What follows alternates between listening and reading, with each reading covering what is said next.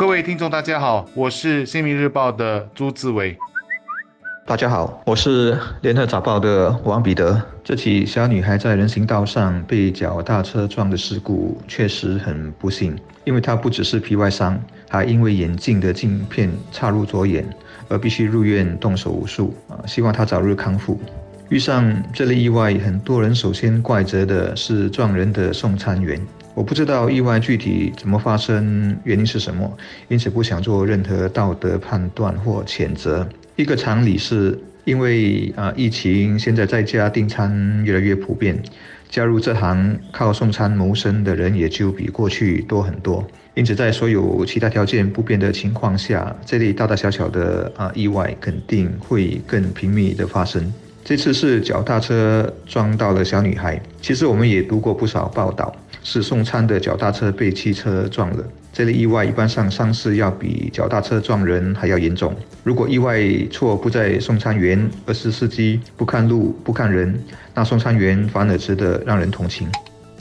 今天的主题是脚车和行人，主角是负责挨家挨户进行递送的送餐员或送货员。情景则是人行道上。我们都知道，送货员送货的最后一里路通常是以脚车来代步。重点就来了，当他们在使用人行道时，如何处理和行人之间的关系？他们是在完全考虑到行人安全的情况下才骑行的吗？还是仍然以时间为考量，希望尽快的将食品或者货品送到订货人的手上呢？我想，安全和时间都是重要的。考量，然而标准是什么？优先是什么？或许这就是目前最需要着重处理的事项。但这又应该是谁在处理呢？是交通部需拟定硬性的行为准则吗？但我终究觉得这还是一个情大于法的事项。也就是说，不管法律如何的规定，我们甚至可以加派稽查员检查个别的人行道。但当下能阻止发生意外的，还是个人的一点良知。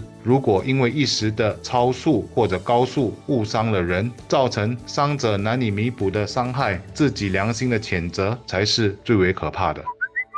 我想，我们之所以把意外称作意外，就是当中会有一部分是没有啊所谓对错的，就是你刚好在不对的时间出现在不对的地点罢了。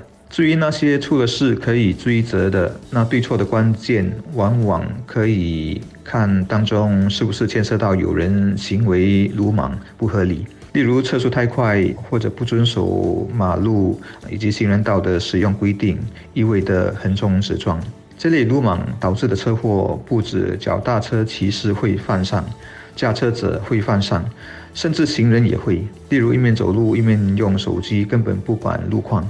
还有一些行人更很奇怪，永远都认定其他公路使用者，不论是汽车或脚踏车，都非得让他不可，或一定会让他。且不管谁应该让谁，首先有这种想法，我就只能说是太傻太天真，把自己的安危全都交托到别人的心情或者对情境的判断能力上。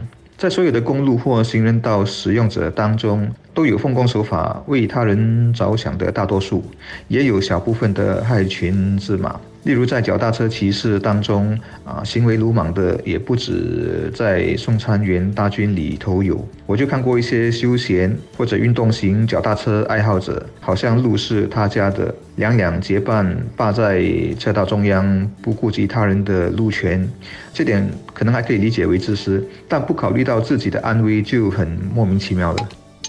我们也不要忘了。我国确实也有针对行人发布的行为规定，要求行人尽量走在人行道，并靠道路的左边行走，同时对周围环境保持警惕，避免使用手机或听音乐。这是由于脚踏车和电板车撞伤行人的交通事故频繁发生，通勤资讯小组在去年九月就提交了多项建议，以加强行人和骑车人士的安全。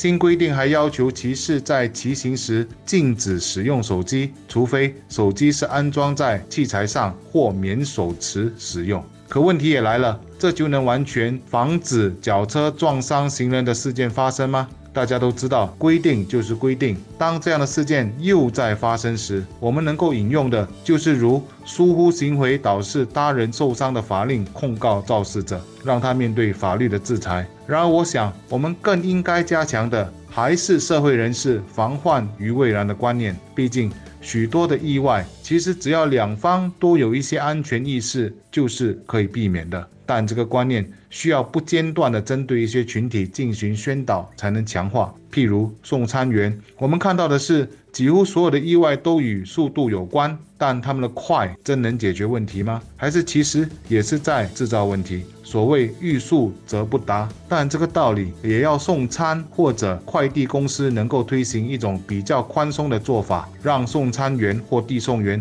在点和点之间也能有一些宽裕的时间。